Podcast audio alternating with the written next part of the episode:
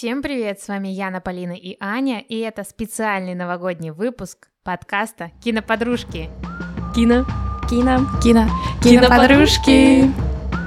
Сегодня в нашем новогоднем выпуске уже по традиции мы будем обсуждать кино с Колином Фёртом и Хью Грантом. И сегодня мы обсуждаем дневник Бриджит Джонс. Да, девочки, с наступающим. Новогодняя атмосфера так и прет.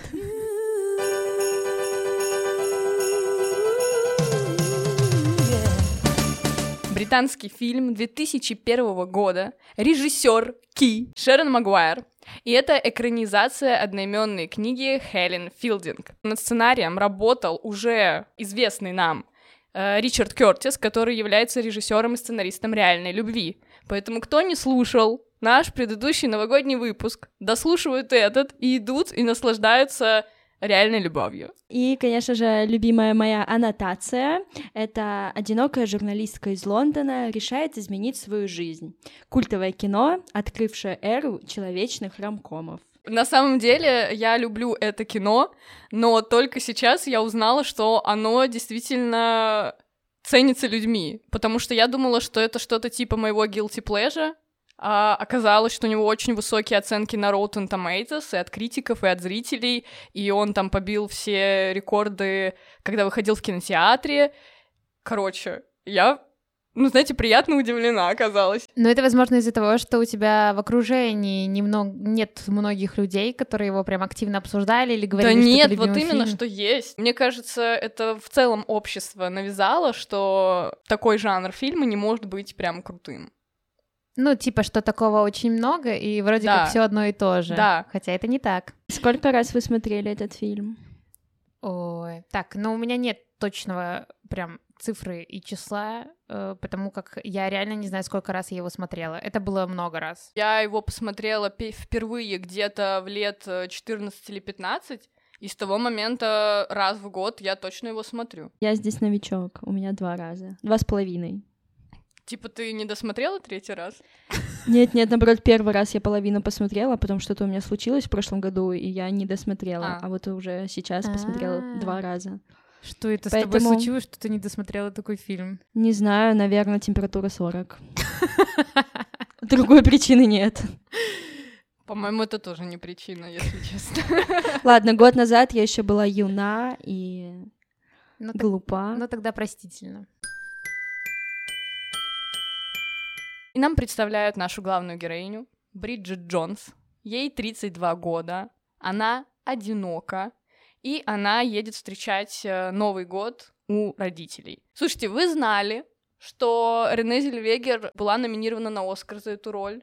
Я это прочитала два дня назад. Вот, я имею в виду раньше. Не, не знала. Это вот то же самое, что я уже сказала про этот фильм. Я удивлена. Нет, мне нравится Рене Зельвегер в этом кино, но Оскар? Вау! Ну, настолько этот фильм запал Да. в душу людям, и героине главное. И нас э, знакомят э, дальше с э, некоторыми героями, которые окружают нашу Бриджит. Я сразу хочу остановиться на моменте, который вызвал у меня лютый кринж. Это дядя Джеффри, на самом деле, который не является дядей Бриджит, но просит себя так называть, и лапает ее за попу. Меня никогда не веселил этот момент. А еще меня больше, наверное, вот в этих моментах так немножко передернуло от того, как об этом спокойно разгова- говорит Бриджит, что это типа такая обыденность, и каждый раз, когда они встречаются, ну, он, видимо, всегда так себя ведет, и то есть, ну, это, ну, понятное дело, не норма, но это норма. В целом, это, наверное, такая вещь, которую, с которой кто-либо когда-либо сталкивался, поэтому она так обыденно об этом и говорит. Сразу фильм начинается с того, что он будет показывать какие-то проблемы женщин ее возрасте, возможно, в любом возрасте. Ну и книга, на самом деле, об этом. Нас знакомят э, с Марком. Марком Дарси. И сразу все кто знает гордость и предубеждение, такие, «М, мистер Дарси, hello, my dear, hello. Да, и вообще книжка не гордость и предубеждение, а книжка «Дневник Бриджит Джонс» — это, по сути, такой фанфик не по э, книжке, а фанфик по сериалу 95 года. Это, это очень важно, потому что в сериале 95 года играет мистер Дарси Колин Фёрд, И тут э, тоже его очень умоляли взяться за эту роль. И он, кстати, согласился при условии, что Рене Зельвегер будет играть Бриджит. Он не сразу согласился вот еще вот по этой причине, а еще была причина того, что ему не совсем понравился их главный герой. Вроде как он уже играл что-то похожее вот в сериале. Типаж его. То есть, ну, в реальной любви, согласитесь такой же мужчина. Да. Реально любовь вышла позже Бриджит Джонс. Прикол, который я нашла, когда готовилась к подкасту, статья «10 доказательств того, что Колин Фёрд настоящий джентльмен». Блин. Ты выписала 10 фактов? Конечно, нет, они такие огромные. Я вам потом скину почитать, если интересно. Но я прочитала эти 10 фактов, и знаете что? Не поспоришь. Колин Фёрд настоящий джентльмен. Реально джентльмен? Джентльмен во всех отношениях. Я еще вычитала классную штуку про вот эти свитера, с э, несуразными изображениями. То есть именно вот это... Понятно, что не только в этом кино были показаны взрослые брутальные мужчины в свитерах новогодних вот такого типа, но после этого выхода этого фильма именно благодаря вот такому вот использованию этого свитера оно вышло вообще в обиход, и это тоже очень круто, что вот благодаря этому фильму люди без стеснения начали носить такую вот обычную смешную одежду, и нам показывается вот их сцена знакомства с Бриджит, и ну, видно, они не нравятся друг другу, потому что, ну, их мамы как бы заставили познакомиться, потому что они взрослые, одинокие люди, а вокруг уже все такие по парочкам, и им обязательно нужно встретиться, и вот они вдвоем такие несуразные, какие-то разные, абсолютно противоположные встречаются. Очень, ну, такая забавная сцена их знакомства именно. Ну, я задавалась вопросом, что не так со свитером? Ну, смешной свитер, ну, взрослый мужик, ну, окей, неужели непонятно, ну, что... Ну, Новый ну, год. есть же причины у этого, да. Ну и вечеринка была тематическая, поэтому да. я тоже не поняла, чего она на него нагнала. Ну, она тоже, напоминаю, была в ковре. Да. И а, потом, после всего этого праздника, новая картина, где Бриджит у себя в квартире, в пижаме, такая с вином, поет прекрасно песню. Я сейчас испугалась. Я так наслаждалась этой сценой, это так круто, потому что сначала она как будто бы что-то делает, что-то делает, потом она так подпевает. Очень крутая сцена. И знаете, прям так чувствуешь ее настроение и состояние в этот момент. Бриджит вот в этот момент, она решает что-то менять в своей жизни, измениться, но измениться, чтобы стать привлекательной для мужчин. Mm-hmm. Но тут она уже решает э, заводить дневник, и писать о том, что с ней происходит. То есть уже человек стремится к какому-то самоанализу, даже если он немножко поверхностный, но она уже как бы вступает на этот путь. Да, дневник — это очень важная вещь, про которую я хотела сказать, как человек, который единственный правильно читал книжку. Мне очень нравится кино, но то, что он не способен, ну, за счет э, понятных, э, очевидных причин передать вот эту атмосферу дневника, это очень обидно, потому что вся книга, она как раз-таки написана именно в формате дневника. И изначально вообще эта книжка, она выходила в качестве таких э, маленьких э, глав, э, колонок в Independent и Telegraph лондонских. Вот я просто хочу зачитать вообще самое начало, чтобы вы тоже погрузились вот в эту атмосферу. Январь. Начало хуже некуда. 58,5 килограмм, но это после Рождества. Алкоголь. 14 порц. Но это, по сути, за два дня, потому что на 1 января пришлись последние 4 часа встречи Нового года. Сигареты – 22. Калорий – 5424. Сегодня съедено. Две упак сыра эменталь в нарезке, 14 холодных картофелин, две кровавых мэри, считаем за еду, потому что там вустерский соус и помидоры, полбатона чебаты с сыром бри, листья кинзы, полпакета, шоколадное ассорти, 12. Лучше со всеми рождественскими сладостями разделаться одним махом и завтра начать новую жизнь. Вау, я хочу почитать книгу, чтобы знать Она вот так эти вкусно детали. питается. Да, там все это, знаете, это так написано, все так легко, просто, как будто вот тебе просто подруга реально пишет в Телеграме какую-то дичь. Далее нас знакомят э, со следующим нашим героем. Это Дэниел в исполнении Хью Гранта. О май гад.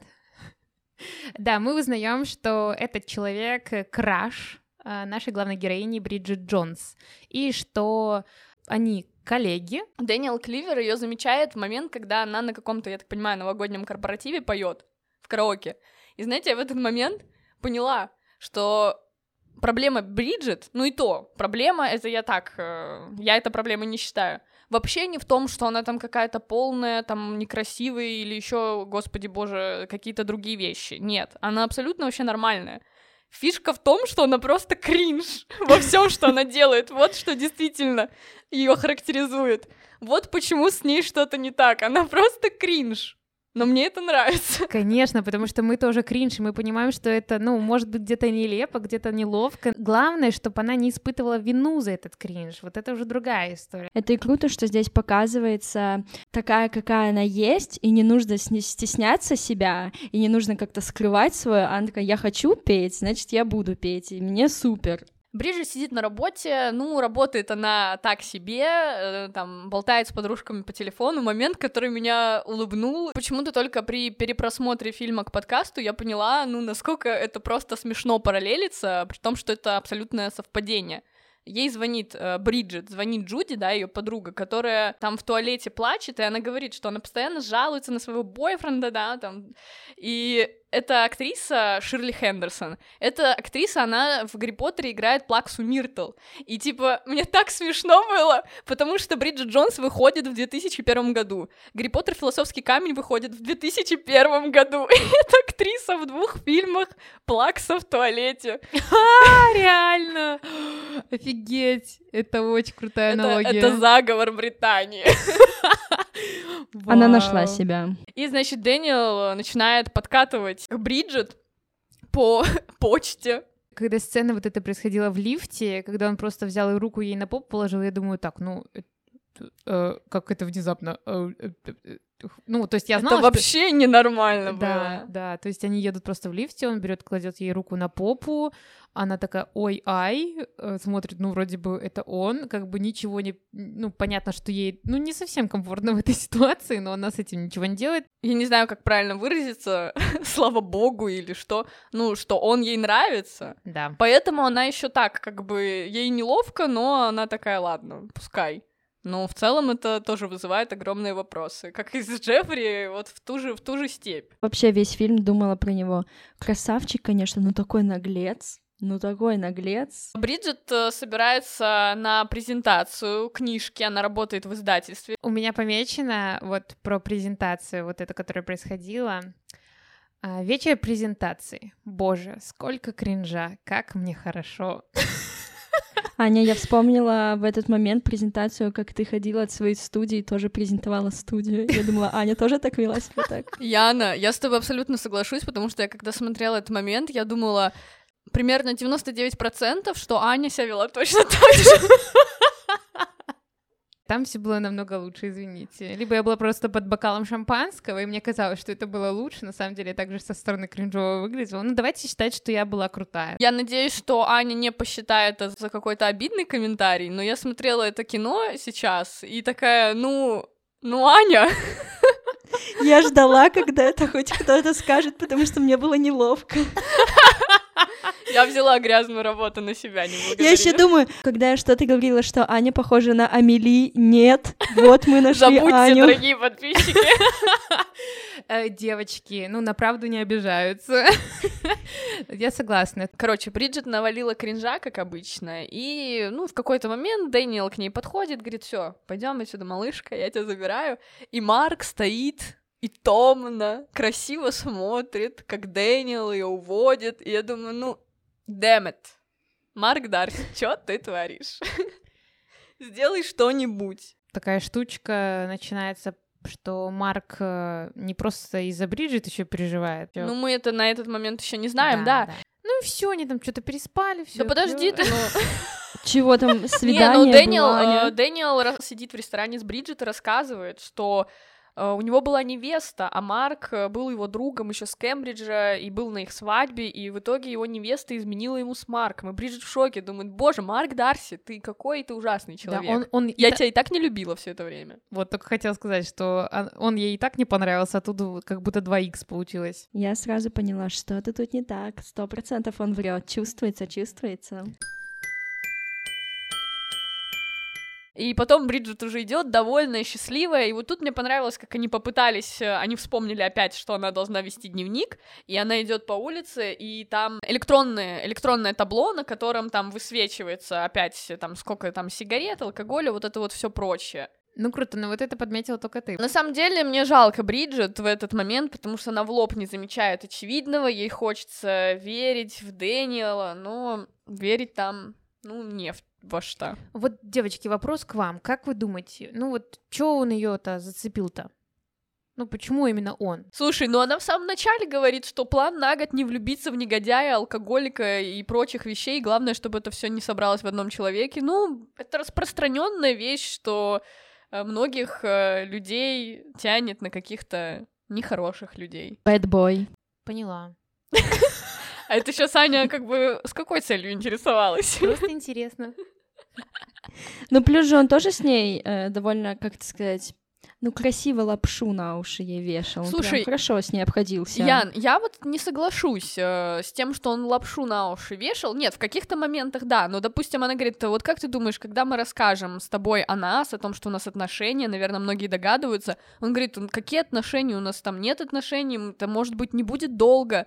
Ну, то есть он ей прямым языком на самом деле говорит, а она просто это не замечает в упор. Вот, мне кажется, тут вот важно обозначить, что она, ну, многие вещи надумала. Это просто она самообманывается. И знаете, какая мысль у меня сейчас родилась? Конечно, в контексте кино, если его рассматривать без книжки, ну, это немножко притянуто за уши. Нет, это сильно притянуто за уши.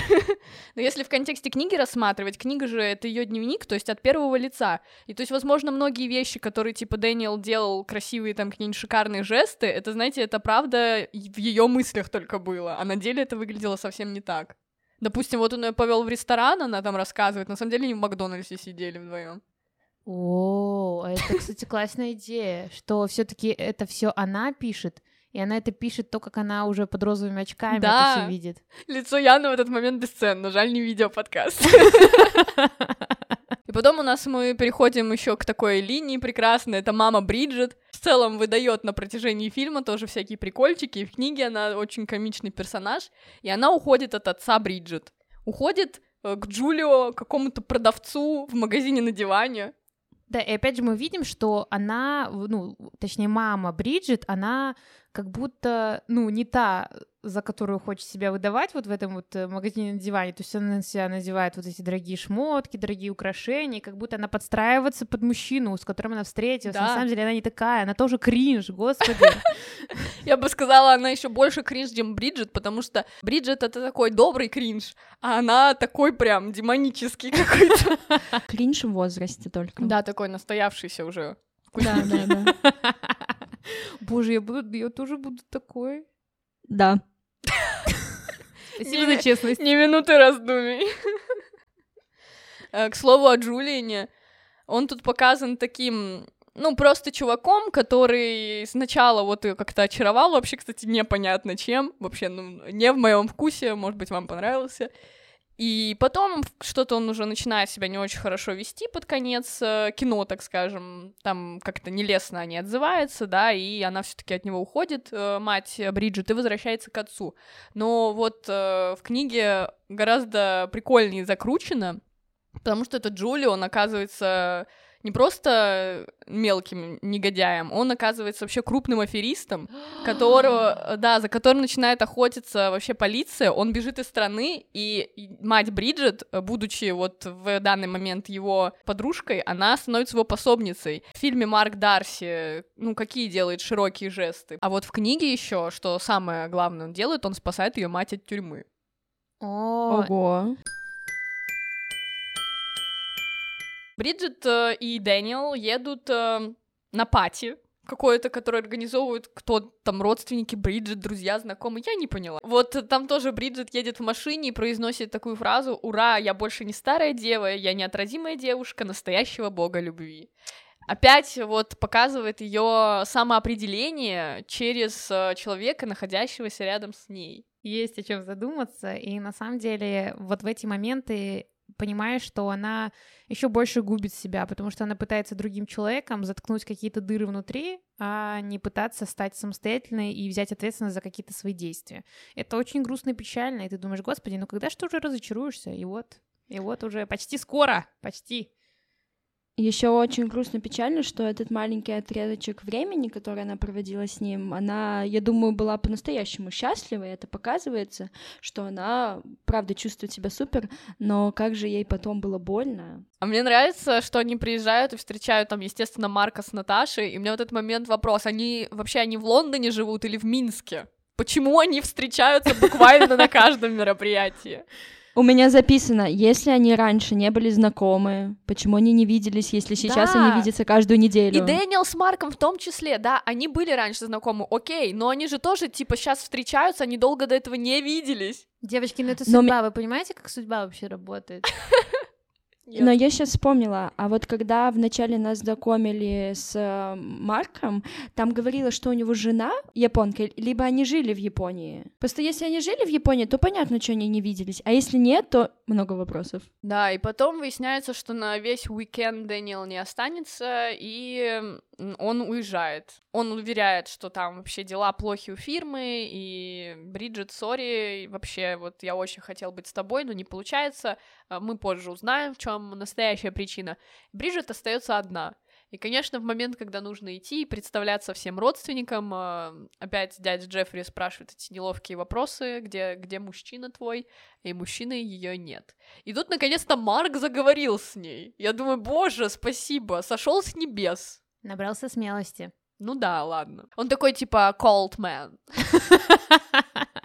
Может, он с ней не разговаривал, потому что его бесило, что она тусуется с Дэниелом? Да, ну, ну, верно, вероятно, да, я думаю, ты права. Вот в этих сценах, где она пришла в костюме, хотя остальные, типа, уже знали правила игры, что не нужно было прийти в костюмах, она достаточно органично в этом всем смотрелась. То есть она себя как-то не корила за то, что она пришла в чем-то не том. Она как будто ну, была гармонична в своем кринже. А раньше она как бы от этого очень сильно страдала. А тут она как будто такая, ну окей, пришла в, зай... в костюме зайца, и ладно, и хрен с ним. Ну, это потому, что она в данный момент, э, типа, находится в счастливых отношениях, и поэтому она немножко под, подотпустила ситуацию, я думаю, это с этим связано. Мгм. Но вскоре она возвращается в Лондон обратно, и она узнает, что, оказывается, Дэниел ей изменяет. А еще оказывается, что он и помолвлен с этой женщиной. И у меня вопросы ко всем, ко всем персонам в этой истории, и в том числе к этой женщине. Она же знала про Бриджит, получается. Меня вообще выбесило вот этот момент, когда она заходит в ванну, видит эту женщину, и она говорит, «М, ты говорил, что она худая. Я думаю, чего ты вообще такое говоришь? И Бриджит э, уходит с работы своей. И вот это вообще, на самом деле, респект. Вот это вот это вот Бриджит себя показывает как человека, который действительно решил что-то изменить, и она понимает, что вот э, нужно как-то с Дэниелом контакты свои прекратить. И в целом, я думаю, что, ну, вообще смена обстановки, смена работы, это ну, на нее положительно влияет. Да, и она поступает достаточно смело, то есть она уходит с работы, не жалея ни о чем, потом идет по собеседованиям, и тоже, знаете, типа так обнулившись, то есть она идет по этим собеседованиям, говорит всем правду матку, и вот в одном из мест ее принимают вот опять же такой, какая она и есть, потому что, ну, просто попала куда надо. А я еще хочу вот тут сказать про то, что как шикарно подобраны саундтреки. Раньше не замечала. Наверное, это связано с тем, что я, ну, в несовершенстве знаю английский язык, и, наверное, это первый раз, когда я смотрела с теми субтитрами, которые еще переводили и песни. И я просто обалдела, я просто смеялась каждый раз, когда играла какая-то музыка, потому что она была, ну, настолько в тему, просто невероятно. То есть в этом моменте она высказывает Дэниелу определенные слова и начинает играть песня «Респект», и там типа «Я не дам себя в обиду, я крутая», и я просто сижу и смеюсь с этого, и думаю, боже, это же, ну, это настолько буквально, что гениально смешно. Мгм. Мне, мне многого не надо, знаете, чтобы расслышать. Она начинает работать журналисткой, и тоже мне очень нравится, что в книге, когда она начинает работать журналисткой, там упоминается и Колин Фёрд, и Хью Грант. Правда, это во второй книжке, но тем не менее есть эпизод, где Бриджит берет интервью у Колина Фёрта. Если интересно, тоже на Ютубе есть вырезанная сцена, где Бриджит Джонс берет интервью у Колина Фёрта. Это реально они сняли сцену, но она просто удалена из фильма. Нам показывают, э, как э, Бриджит э, пришла на новую работу. У нее был первый рабочий день в пожарной части. Естественно, и там тоже произошел казус. Ну как казус? С съемки, как она на этом шесту. Это было очень смешно, но я такая думаю, ну, Бриджит, ну, как всегда. На самом деле, это я прочла, что этой сцены не должно было быть, это по инициативе Бриджит, и они ее отсняли. Ну, потом она, конечно, пришла домой и грустила, что в первый свой рабочий день она так сильно опозорилась. Но она такая, погрустила и поняла, что ничего страшного, в следующий раз получится. Я бы даже сказала, не то, что ничего страшного, это ей помогло, это ее наоборот сделало ее популярной. И потом ее там кто-то пригласил в гости, да, и, конечно ужин... же, там снова был Марк. Ее ее пригласили на ужин Магды и Джереми, тоже ее каких-то друзей. И мне это нравится цитата «Хуже самодовольной семейной пары может быть только дюжина самодовольных семейных пар». Просто идеально описывает все, что там происходит, потому что они задают настолько неуместные вопросы, и там был один мужик, и знаете, вот он ей задает вопрос, Бриджит, а вот почему столько женщин, типа, в 30 лет еще одни? И он там еще что-то спрашивает, что-то говорит, а я смотрю на него и думаю, у меня вот вопрос, почему ты, как ты женат, каким образом? Ты же вообще дурачок полный. А там еще вот эти все парочки, которые были за столом, они же все вот как будто похожи. Очень сильно. На самом деле на этом же вечере присутствует и Наташа с... С Марком. Да. Но они, кстати, выделяются из этих пар, да. потому что видно, что они вообще как будто вот, они вот, не. Вот, да. Я вообще понимаю, что они ходят вместе. Ну, Наташа, видимо, таскает, а, он, а Марк не может дать отпор. Да. И тут Марк зато наконец-то решается опять заговорить с Бриджит уже нормально, и в итоге говорит, что ты мне очень нравишься именно такой, какая ты есть. Ну и на этом моменте мы все растаяли, и такие, о. И мне очень нравится, как потом она это рассказывает друзьям, и они все такие, такой, какая ты есть. Это прям такое грандиозное событие. И у Бриджит э, день рождения, 33 года исполняется возраст Христа. Я считаю, это важно, потому что... Я хотела тоже так сказать. Да, потому что для нее это... Да, такая, понимаешь, я думаю, это не просто так, потому что в этом, получается, в 33 года у нее вот сейчас и случится все самое интересное. То, к чему она Все самое важное. Да, то, к чему она так долго шла. И Бриджит нужно взять на работе интервью, и она, естественно, естественно, вообще пошла купить сигареток, и все, короче, все профукала. И тут э, в очереди она встречает Марка, и оказывается, что Марк был адвокатом вот этих людей, у которых она должна была взять интервью. Он э, говорит, я им запретил вообще давать интервью, но ради тебя, моя любимая, ладно, ты уже от себя добавляю, я сделаю исключение, и в итоге Бриджит берет крутое интервью свое, со своим самобытным ведением э, беседы, со своей изюминкой, что, опять же, ей очень помогает в карьере. И Бриджит готовит праздничный ужин на свой день рождения, она там начинает что-то делать, ну, как что-то делать, она прям, ну, типа, кашеварит, и у нее так это все не получается. Этот голубой суп или что это соус был, это, ну, конечно, это суп. провалище полное. И, конечно же, в такой тяжелый момент к ней в квартиру входит замечательный Марк, а Марк, оказывается, умеет все, в том числе и готовить, даже из того, чего там в холодильнике на самом деле пусто, и он готовит этот омлет, помогает ей. Что значит пусто? Яйца были? Ну да. И да, Марк берет все под свой контроль, и, боже, ну, мужчина на кухне, как же это хорошо. Это вау. А еще больше вау это когда уже подходят друзья такие, видят Марка, там Марк остается, знакомится тоже с друзьями Бриджит, и как они все вместе ну, не говорят, что фу, твоя еда отстой, мы не будем ее есть, а как они через силу немножко даже едят все, что она приготовит блюдо за блюдом, и как бы, ну, даже в шутку переворачивает то, что это безумно невкусно, безумно какие-то странные вещи в зубах застревают, еще что-то, и Бриджит такая, ха-ха, ну да, я не умею готовить, е. Ну да, они ее подстебывают, но, конечно, они же говорят, что они ее любят за то, что она такая, как она, какая она есть, и тоже так ехидно хихикают, я думаю, ну вы ну я, я бы так же делала. Мне вообще понравилась их дружба, как показано в фильме. Я прям записала, какие классные друзья. Да, очень классные. Да, и в этой сцене Марк тоже, знаете, немножко преображается, открывается и вполне вписывается в эту компанию. Видно, что он немножко смущен, и он понимает, почему все подстебывают и по поводу того, что Бриджит такая, какая она есть, но он не подает виду. Он да, такой, ладно, держится. хорошо, ладно, хорошо. И тут кто же приходит? Ну, кто же? Кто? Наш псевдокраш. Приходит Хью Грант на хату, на квартиру, и такой, Бриджит, я все осознал, все, что было до этого, это все ошибка. На самом деле я люблю только тебя, вернись ко мне, и все будет супер. Я обещаю тебя сделать счастливой. И все это происходит при Марке. И и Марк уходит. Ну, кстати, вот интересный факт про вот эту драку эпичную, что они, ну, не было прописано в сценарии, как именно будет происходить драка, и это тоже чистейшая импровизация двух гениальных актеров, и поэтому она и выглядит так вот по-настоящему, как не драка двух, знаете, качков тоже из какого-то боевика, а как вот реально два человека, которые не умеют драться, это пытаются сделать и доказать что-то друг другу, побороться за любимую свою. В итоге Марк навалял э, Дэниелу, и Бриджит э, к Дэниелу бежит э, спасать его. Ну, на самом деле ее можно понять, потому что она думает, что Марк и так не очень хороший человек и плохо обошелся с Дэниелом, еще и избил. Марк уходит. И снова у нас Рождество, ура! Прошел вот, целый год. И Бриджит вообще грустит, все плохо, и тут она узнает э, случайно от матери, что оказывается это не Дэниелу невеста изменила с Марком, а Марку невеста изменила с Дэниелом, и она понимает, что надо бежать к Марку, он оказывается хорошка, пуська, лапочка, и вообще такой экземпляр упускать нельзя. Тем более, что он любит ее такой, какая она есть. Но оказывается, что Марк улетает. Улетает в Америку работать. Бриджит расстроена, Бриджит в шоке. Она говорит, что это потеря для всей Англии. Но на самом деле-то мы знаем, что это потеря для Бриджит. Она дома грустит. Приезжают ее друзья и говорят, мы приехали вырвать тебя в Париж на выходные. Я думаю, а мои друзья не хотят меня вырвать в Париж на выходные? Снова идеальные друзья. Да.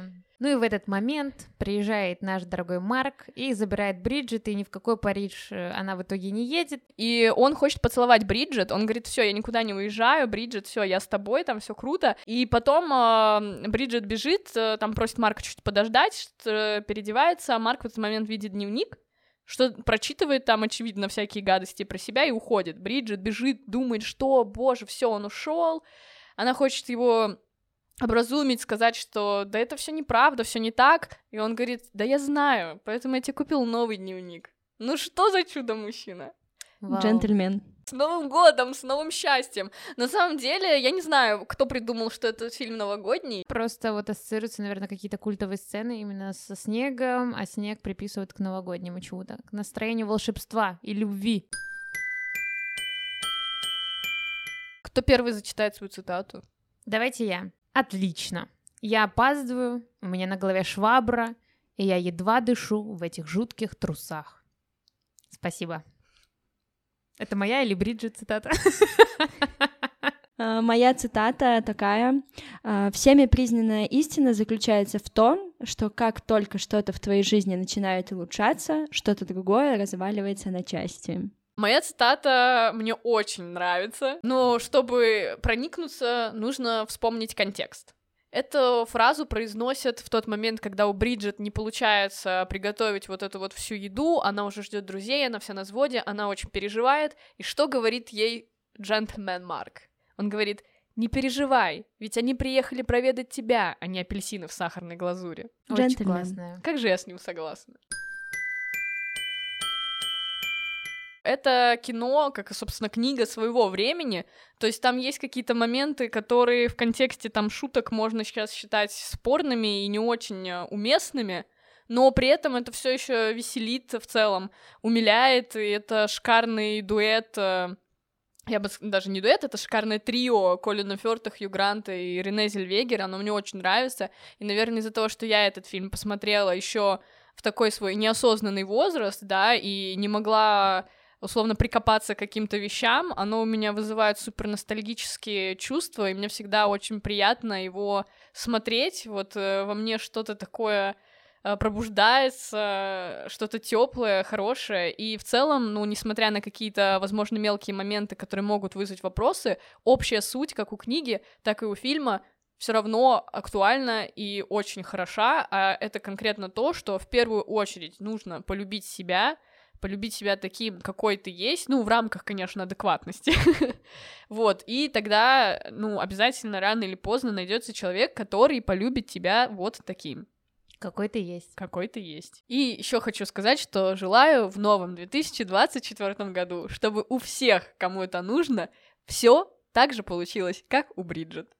Боже, как красиво сказала Полина, вот прям в точку. Я хотела сказать, что фильм я этот смотрела много раз и буду смотреть еще очень много раз, не переставая, потому что каждый раз, когда я его начинаю смотреть, я обнуляюсь. Оно с каждым разом вызывает у меня только светлые теплые чувства. Это кино, поэтому, ну, если что-то прям глубинное, то нужно быть честным с самим собой, не забывать, что никакой другой человек за тебя, никакие внутренние твои переживания, нервозности, не знаю, невротичности не закроет. Это все твоя ответственность, это все твое дело. Пожалуйста, вот ты, кто меня слышит, возьми ответственность в свои руки. Вот так. Мы перешли в мотивацию. Будь собой, верь в себя, иди за своей мечтой. Это аффирмация на Новый год. Ну, пусть да. Спасибо, Аня, мне как раз эти слова сейчас очень сильно нужны. Классный фильм, чтобы расслабиться, вот эти там полтора часа, насладиться, и это очень легкий фильм, но при этом ты выносишь э, какие-то э, мысли для себя, все, что вы сказали, что он несет, и очень круто, что он не загружает, а наоборот расслабляет, ты посмеешься и задумаешься, поэтому прекраснейший фильм. Что же вы порекомендуете посмотреть? Можно я буду первой, потому что боюсь, это пробьют, потому что я сейчас буду максимально примитивной, просто примитивной на 100%, на 110%. Мой фильм называется «Гордость и предубеждение» 2005 года. Ну, я очень сильно люблю этот фильм, и как бы так как есть небольшие, ну как, большие аналогии с этим фильмом Бриджит Джонс, то, ну, я тоже его советую. Посмотрите, и вам будет очень хорошо и тепло, и там тоже очень много любви. У меня тоже такой новогодний фильм, мы его не раз между нами обсуждали, это «Отпуск по обмену». Вот, потому что тоже такое, такая же атмосфера, миленький фильм, поэтому тоже все смотрите. Не знаю, почему Аня решила, что пробьют ее кино, что действительно имеет э, к Бриджит Джонс отношение, так это «Гордость и предубеждение» 1995 года, мини-сериал с Колином Фёрто. Это база. Я хочу зачитать, опять же, отрывок из книги про Бриджит Джонс, но из второй части. 12 апреля, суббота. Звонков с целью проверить, не пропустила ли я звонок Колина Фёрта из-за неожиданной незамеченной глухоты. 7. Количество просмотров того места на кассете с гордостью и предубеждением, где Колин Фёрт ныряет в озеро, 15. Я высококлассный журналист. Звонков от Колина Фёрта 0. Пока. Ну что ж, переходим к оценочкам. Итак, как мы оценим актеров дальнего фильма. Я очень люблю этих актеров, я ставлю 9 баллов, потому что, по-моему, они в рамках своих ролей, которые не замудренные, но очень обаятельные, играют хорошо. И то, что они реально номинировались на разные награды, это еще раз подтверждает. Я ставлю актерам крепкую десятку, потому что, ну, это, это просто, ну, классные актеры, классное попадание в героев и очень-очень красиво. У меня тоже стоит 10, э, потому что ты смотрел и верил, верил этим актерам, и было приятно смотреть и наблюдать, как они играют. Итак, работа сценаристов. У меня сценаристом стоит э, восьмерка. Наверное, это из-за того, что ну, в своей жизни я смотрела очень большое количество подобного кино, и просто вот такая красивая восьмерочка, как бесконечность. У меня стоит красивая девяточка. Хороший фильм. У меня сценаристом стоит 8, работа режиссеров. Сразу продолжу, что я тоже ставила 8. Это связано тоже с некоторыми вещами, как оно передает, опять же, атмосферу книги. У меня такая же история, у меня стоит восьмерка режиссером, просто потому что, ну, не, это красивая работа, но я не могу поставить 9 или 10. У меня не такая насмотренность, как у вас, и книгу я не читала, поэтому фильм мне понравился, еще раз это скажу десятый раз, поэтому у меня 9 стоит. Слава богу, в этом сезоне последний раз мы обсуждаем один из моих любимых фильмов, больше такого не повторится. Но, тем не менее, из-за этого сегодня я ставлю общую 10. Я всегда в каждом фильме выводила средний балл вот по своим каким-то честным убеждениям, что плюс-плюс-плюс поделить на три и равно такая-то отметка. Но сегодня я хочу подойти немножко с Полининой философии, потому что я просто не могу поставить дневнику Бриджит Джонс девятку, и я ставлю этому фильму десятку. Аня, я ставлю вместо тебя. У меня стоит девять. И вместе десять! Десять! Там в Польше отстают немножко часы. Кино. Кино. Кино. Киноподружки. И, конечно же, мое самое любимое, подписывайтесь на нас в Инстаграме Киноподружки, там всегда самые удобные ссылки, красивые посты и э, интересные факты в историях. Ставьте нам сердечки на Яндексе, звездочки на Apple Podcast, пишите нам отзывы, нам всегда очень приятно это читать. С вами были Аня, Полина и Яна. Любите кино и друг друга в новом 2024 году. So here